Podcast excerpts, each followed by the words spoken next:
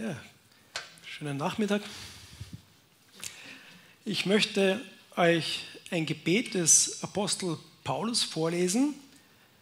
Ein Gebet, das er eigentlich in einen Brief eingebettet hat. Das Gebet steht in einem Brief, den er an eine christliche Gemeinde in der antiken Stadt Ephesus geschrieben hat. Das finde ich interessant. Heute schreibt man ja eher E-Mails oder sonst irgendwie elektronisch übermittelte Nachrichten, aber keine klassischen Briefe. Aber ganz unabhängig davon liest man selten eine Nachricht, sei es ein SMS oder E-Mail oder auch tatsächlich ein Brief, ja, der auch eine Nachricht, die auch ein Gebet beinhaltet. Aber Paulus hat es äh, gemacht, weil er gewusst hat, sein Brief, der wird in einem Gottesdienst vorgelesen und so ist es über 2000 Jahre hinweg geblieben. Auch wir lesen seine Briefe und somit auch seine Gebete im Gottesdienst vor, so wie wir das jetzt machen. Ich lese aus dem Epheserbrief, Kapitel 3, die Verse 14 bis 21. Deshalb knie ich mich hin vor dem Vater, dem jede Familie im Himmel und auf der Erde ihr Dasein verdankt. Er möge euch nach dem Reichtum seiner Herrlichkeit mit Kraft beschenken, dass ihr durch seinen Geist innerlich stark werdet, dass Christus durch den Glauben in eurem Herzen wohnt und ihr in Liebe eingewurzelt und gegründet seid, damit ihr zusammen mit allen, die Gott gehören, imstande seid, das ganze Ausmaß zu erfassen, seine Breite, Länge, Höhe und Tiefe, ja zu erkennen, was alle Erkenntnis übersteigt, die unermessliche Liebe, die Christus zu uns hat. So werdet ihr erfüllt werden mit der ganzen Fülle, die von Gott kommt. Dem, der so unendlich viel mehr tun kann, als wir erbitten oder denken und der mit seiner Kraft in uns wirkt. Ihm gebührt die Ehre in der Gemeinde und in Jesus Christus von Generation zu Generation in alle Ewigkeit. Amen. Ich lese noch einmal die zentralen Verse 16 und 17. Er möge euch nach dem Reichtum seiner Herrlichkeit mit Kraft beschenken, dass ihr durch seinen Geist innerlich stark werdet, dass Christus durch den Glauben in eurem Herzen wohnt und ihr in Liebe eingewurzelt und gegründet seid. In Liebe eingewurzelt und gegründet sein durch den Heiligen Geist. Das ist unser Thema heute. Der Geist der Liebe, Gottes Geist lässt uns lieben, befähigt uns zu lieben. Liebe war ja für Paulus, für den Apostel Paulus ein ganz zentrales Thema. Ich habe auch noch ein anderes Zitat zum Thema Liebe. Und ihr sagt mir bitte, ob das auch vom Apostel Paulus kommt oder nicht. Kein Hindernis aus Stein hält Liebe auf. Was Liebe kann, das wagt sie auch. Kein Hindernis aus Stein hält Liebe auf. Was Liebe wagt, was Liebe kann, das wagt sie auch. Hat das Paulus geschrieben? Nein? Wer sonst? Hm?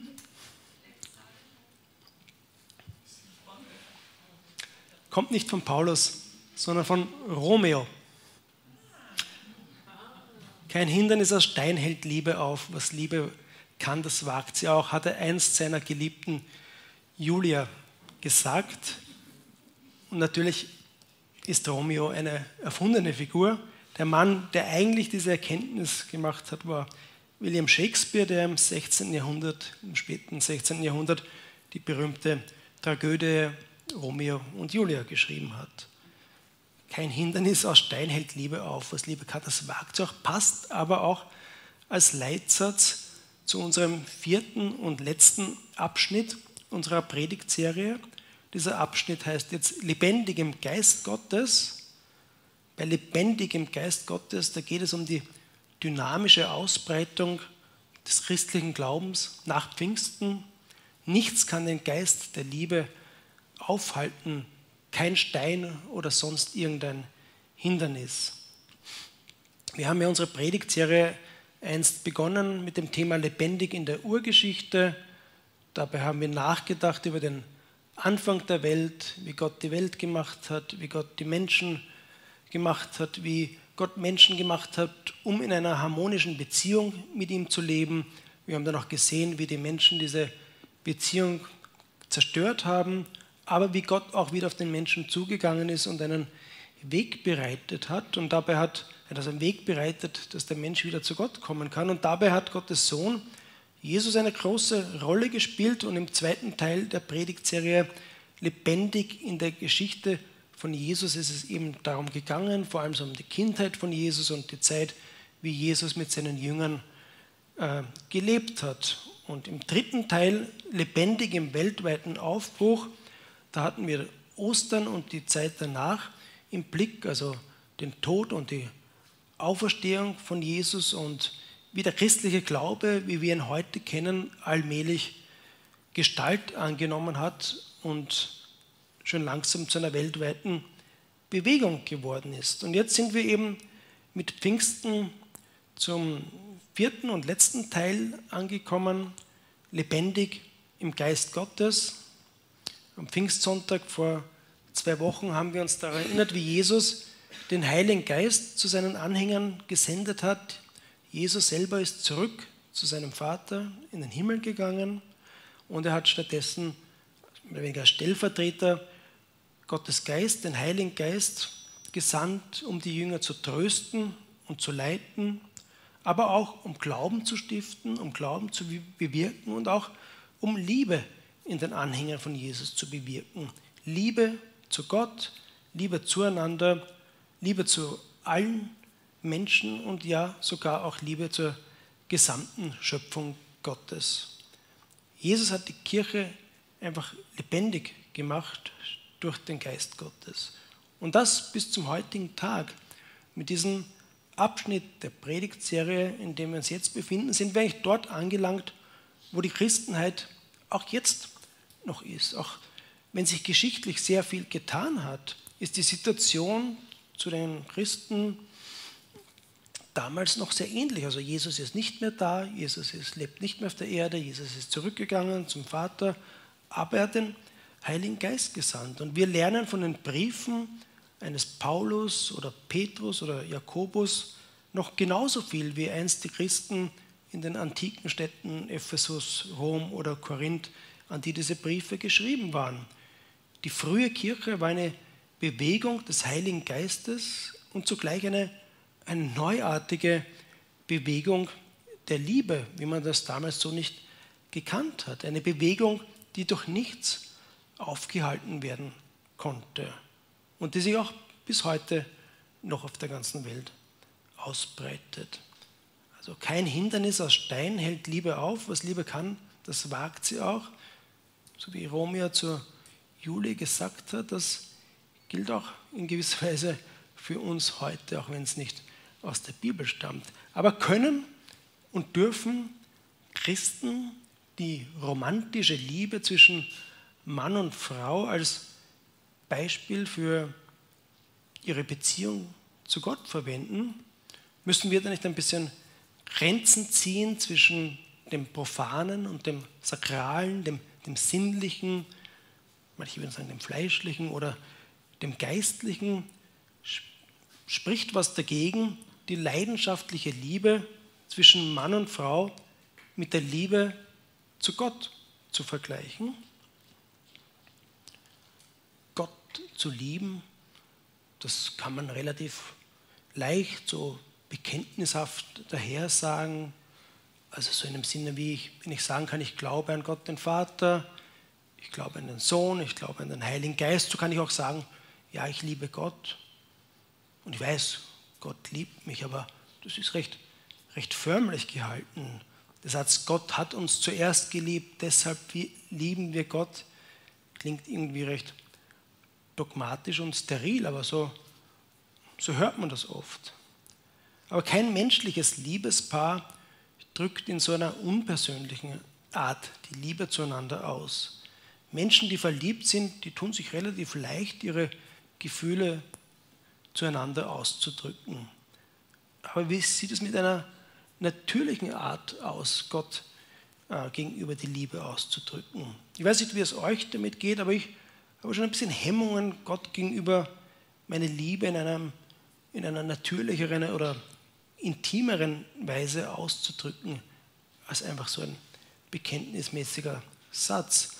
Brian McLaren, von dem wir uns sehr viele Ideen dieser Predigtserie ausgeborgt haben, schreibt, Gott zu lieben ist eine Sache, bei der wir oft nicht recht wissen, wo wir beginnen sollen. Aber es unterscheidet sich eigentlich gar nicht so sehr davon, einen anderen Menschen zu lieben. Und McLaren zeigt vier Schritte, wie wir unter der Leitung des Heiligen Geistes Gott näher kommen können und wie wir Gott mehr lieben können. Und wir werden uns jetzt gemeinsam diese vier Schritte ansehen. Wenn wir davon sprechen, einen anderen Menschen zu lieben, dann bewegen wir uns ganz natürlich in einer ganz besonderen Art auf diese Person zu. Wir schätzen die Eigenschaften der geliebten Person. Wir respektieren und ehren die Würde des oder der Geliebten. Wir genießen die Gesellschaft der geliebten Person und sind neugierig auf sie. Wir möchten sie einfach auf natürliche Art und Weise besser kennenlernen. Wir möchten die Träume und Wünsche der geliebten Person kennen ja, und sie auch in ihren Träumen und Wünschen unterstützen. Überhaupt stellen wir uns der geliebten Person ganz und gar zur Verfügung. Und das passiert auf Gegenseitigkeit. Es ist ein gegenseitiges Respektieren, Ehren, einander genießen und tiefer kennenlernen. Und das ist der erste Schritt, dieses natürliche Hingezogensein, diese Bewegung hin zu der geliebten Person.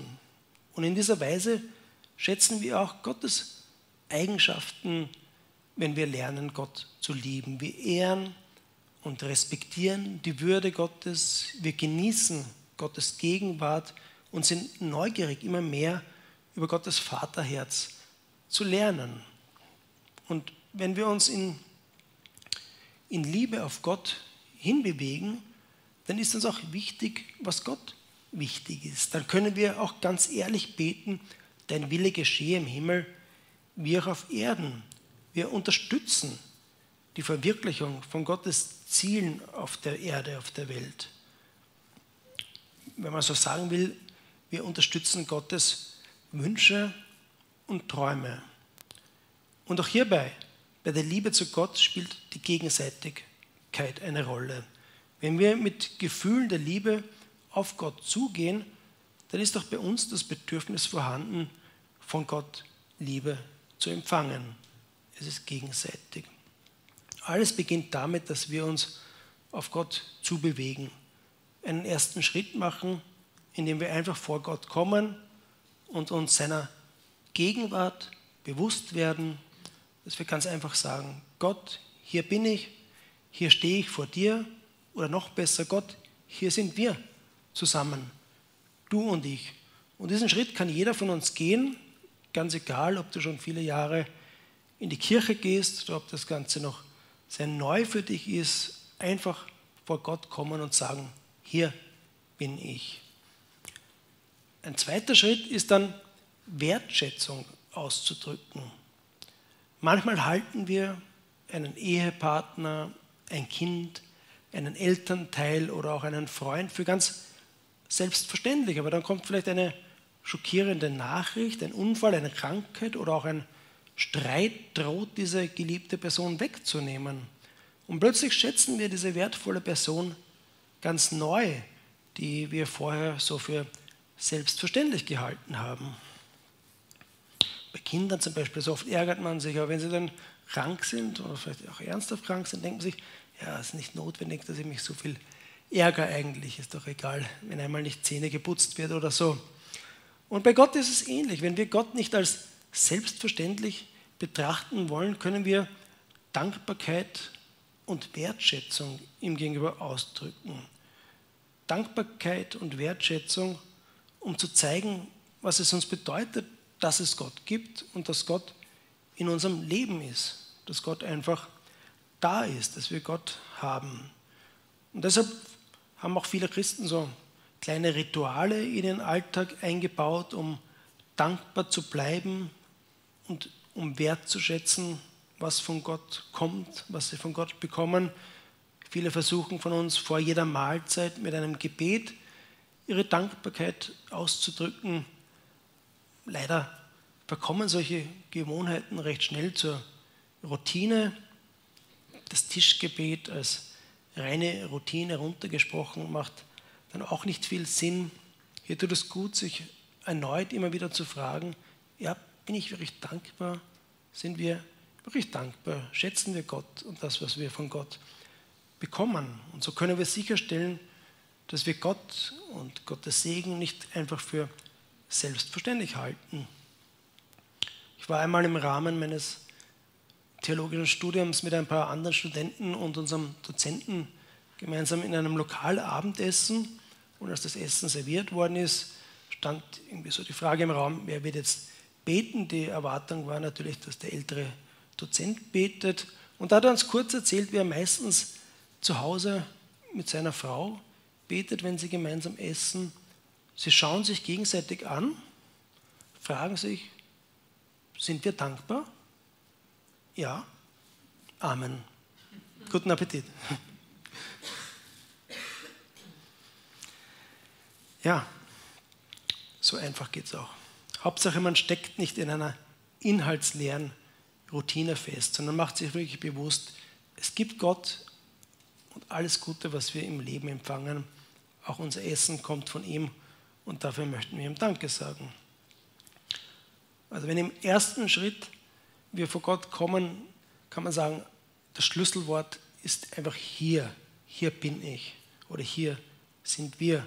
Und beim zweiten Schritt gibt es auch ein einfaches Wort, das ist Danke. Danke hilft uns, Gott wertzuschätzen und eben Dankbarkeit auszudrücken. Und ein dritter Schritt besteht darin, ein Gefühl von Ehre und Respekt für Gott zu entwickeln.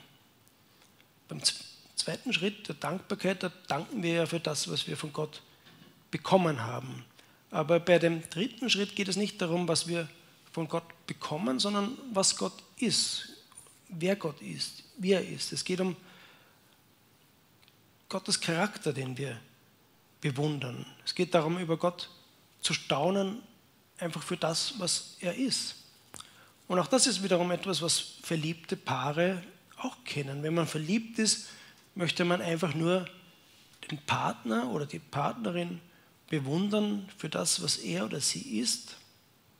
Leider verraucht das bei den meisten Paaren und das, wofür man einst den Partner bewundert hat, kann einen nach ein paar Jahren am allermeisten auf die Palme treiben. Bei der Beziehung zu Gott ist es aber zum Glück nicht so. Über Gottes Schönheit dürfen wir immer staunen. An Gottes Schönheit werden wir nie überdrüssig werden. Wir werden vielleicht überdrüssig an menschgemachter Theologie oder so manche Sachen, die uns in der Gemeinde begegnen, aber nicht an Gott selber.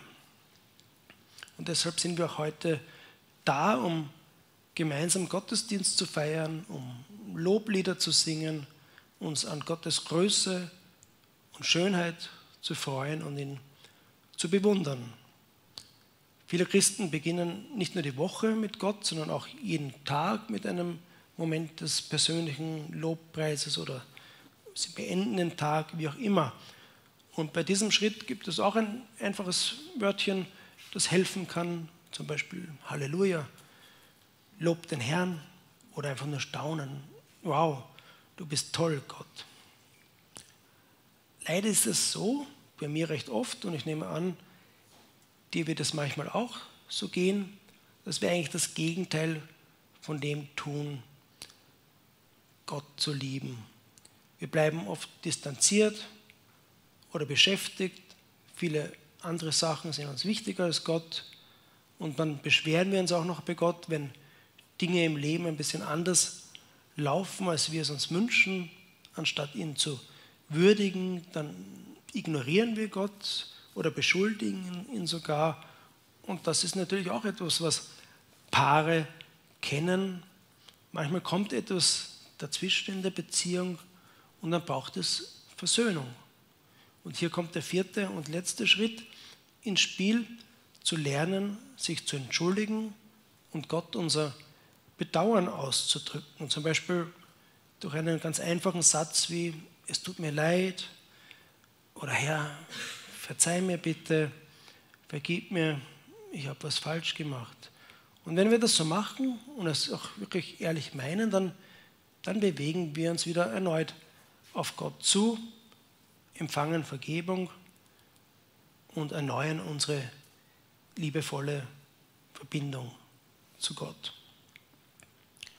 Also wenn Liebe bedeutet, die Träume und Pläne des geliebten Partners zu unterstützen, dann lieben wir Gott auch in dieser Weise. Dann wollen auch wir das unterstützen, wovon wir wissen, es ist Gott wichtig. Wir wollen dann Gottes Wünsche und Pläne ebenso umsetzen.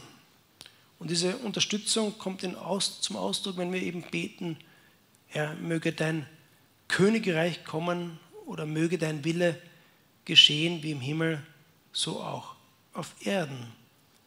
Wir unterstützen Gottes Wünsche und Pläne auch dann, wenn wir uns um andere Menschen kümmern, wenn wir in einfühlsamer Fürsorge unser Mitgefühl mit Gottes Mitgefühl für diejenigen verbinden, die in Not sind, die Kummer haben, die Schmerzen haben. Die Bibel sagt uns beispielsweise öfter, dass Gott ein Anliegen für Waisen und Witwen hat. Wenn wir nicht zulassen, dass unsere Herzen verhärten, dann schlägt unser Herz in Übereinstimmung mit Gottes Herz für die bedürftigen Menschen. Wir bringen Menschen im Gebet, im Gebet vor Gott. Es bedarf oft nicht vieler Worte, sondern einfach nur eine kurze Bitte. Gott hilft dieser Person, Gott segne ihn oder sie.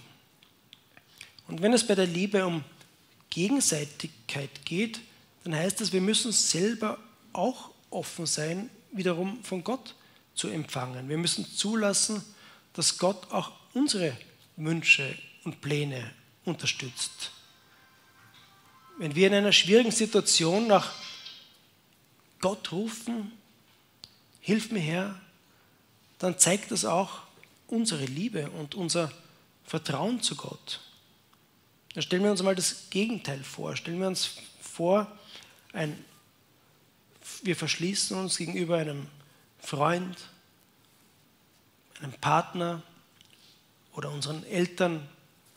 Ja, wir verschließen uns und zeigen ihnen nicht, was unsere Bedürfnisse sind, was unsere Sorgen sind, was unsere Ängste sind. Wir bitten niemanden um Hilfe. Das würde doch signalisieren, dass wir dem anderen nicht vertrauen und dass wir den anderen letztendlich auch nicht lieben. Und bei Gott ist es genauso. Wenn wir Gott nicht um Hilfe bitten und in unsere Bedürfnisse involvieren, dann schließen wir Gott aus. Und das ist keine echte Liebesbeziehung. Wir vertrauen nämlich denjenigen am meisten, die wir auch am meisten lieben. Ihnen erzählen wir von unseren Ängsten, Zweifeln, Enttäuschungen und so weiter. Und wenn wir all das zu Gott bringen, im Gebet mit ihm darüber reden, dann drücken wir Gott gegenüber unsere Liebe aus. Und wenn diese Liebe auf Vertrauensbasis vorhanden ist, dann sind doch manchmal verbale Ausrutscher in unserer Wortwahl gegenüber Gott möglich. Wir lernen zwar in den zehn Geboten, wir sollen die Eltern ehren und doch kann ein kleiner Bub oder ein kleines Mädchen mit Frust über die Mama oder auch über den Papa, weil er oder sie nicht im Supermarkt das gerade kauft, was das Kind haben will, kann das Kind was ganz Hässliches sagen. Ja? Ich hasse dich, Mama. Und ich hasse dich, Papa. Aber nicht, weil das Kind die Mama wirklich hasst, sondern weil es sich jetzt über diese Situation ärgert. Aber das Kind weiß, es kann sich so einen verbalen Ausrutscher hin und wieder erlauben, weil es weiß, die Mama oder der Papa liebt es. Und umgekehrt, das Kind liebt die Eltern auch. Und ich denke, auch wir dürfen uns manchmal über Gott ärgern und ihm auch das so sagen. Wir brauchen nicht befürchten, dass Gott die schlimmsten Plagen über uns bringen wird. So eine Gottesangst zeugt eher von einer schwachen Liebesbeziehung zum himmlischen Vater. Liebe erlaubt es uns, echt zu sein und auch ehrlich zu sein. Wir können Gott fragen, ja, warum lasst du das zu? Warum passiert das gerade mir? Und so weiter. Aber diese Fragen, die zeigen, dass wir unseren Schmerz mit Gott teilen und nicht zurückhalten. Und dadurch drücken wir ja gerade Vertrauen und Liebe zu Gott aus.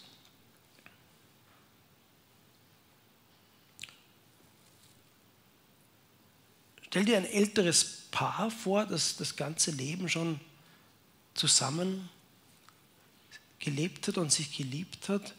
Oder ein erwachsenes Kind, das am Bett eines sterbenden Elternteils sitzt.